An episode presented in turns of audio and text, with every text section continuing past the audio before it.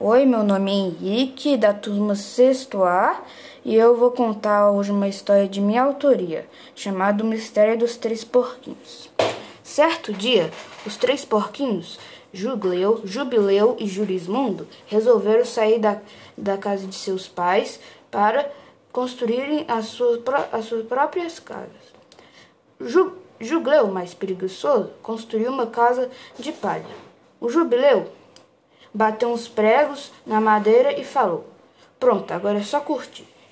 Já o Jurismundo, mais velho e mais sabido, demorou dias para construir sua casa, mas construiu uma casa de, tijolo, de tijolos e cimento.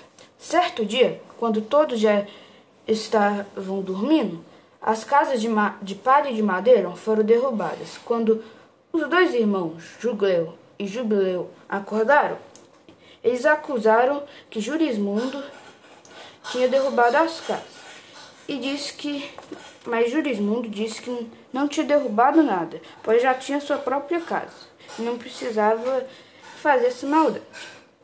Então eles chamaram o maior detetive, o Sherlock Holmes, que identificou só pelas pegadas e disse que era um lobo do tipo soprador. E então ele deixou seu cavalo branco que, à noite, deu um super coice no lobo, que levou para longe, e ele nunca mais voltou.